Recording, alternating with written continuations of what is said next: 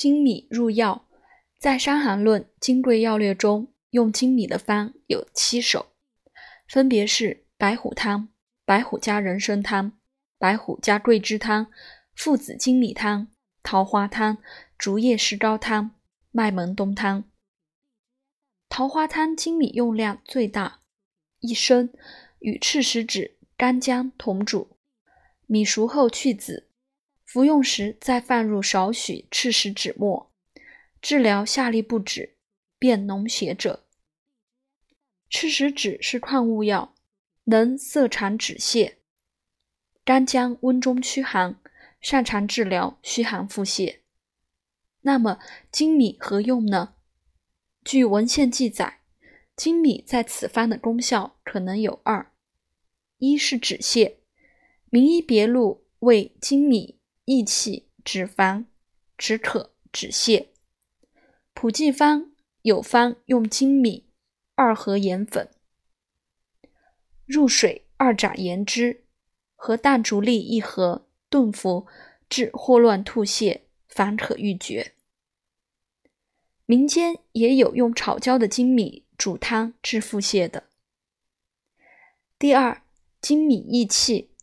粳米粥能迅速升高血糖，益气就是给机体充足的热能。《本草思辨录》说，粳米平调五脏，补益中气，有时萎顿乏力，一饭之后便舒适异常，真有人生不殆者，可以想其功能矣。过去饥荒时，当人饿昏时，最好的办法是灌饮米汤。就是这个道理。桃花汤主治久痢脓血，体力必定萎顿，用大量粳米入药，犹如一碗米粥，顿时让人气力陡增，利于康复。白虎汤、白虎加人参汤均是厨房止渴方。知母、石膏本是清热厨房止渴药，为何还配上粳米？通常认为精米和胃气，但细细想来，如此解释有点泛。粳米本身能止烦渴，此说可见《名医别录》。从临床看，当大汗后体力下降时，人多口干舌燥、烦躁不安，此时必须补充能量，米汤是不错的选择。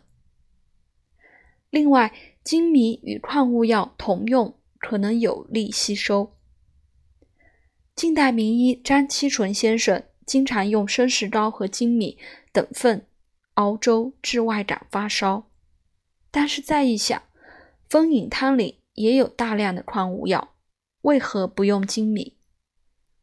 是否与风饮汤主治的疾病多为内有积热，患者也无？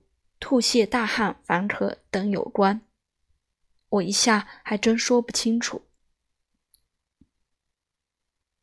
麦门冬汤、竹叶石膏汤均是治疗受人呕吐、咳嗽不食的方。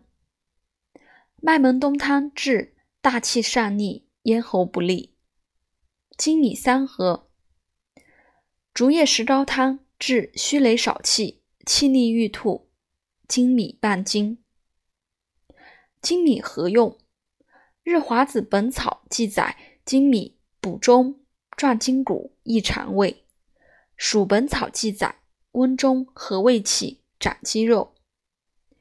元代名医王好古说：“竹叶石膏汤用之以益不足。”看来粳米的营养价值颇高。想想也是，粳米香软滑滑软。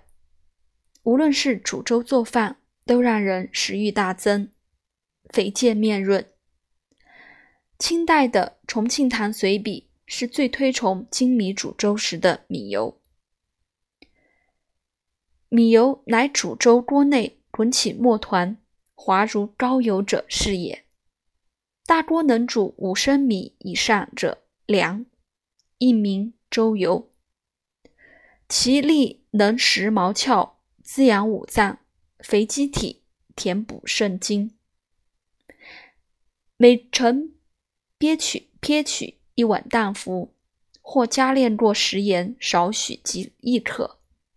黑瘦者服百日即肥白，金青无子者即金脓有子。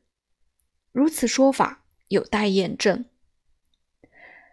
附子金米羹是治疗胸腹大痛的方，由附子、半夏、甘草、大枣、粳米同用，粳米半升同煎，主治腹中寒气、雷鸣切痛、胸胁逆满、呕吐。附子半夏止痛可以理解，为何用粳米？肺解。晋查文献，肘后方记载。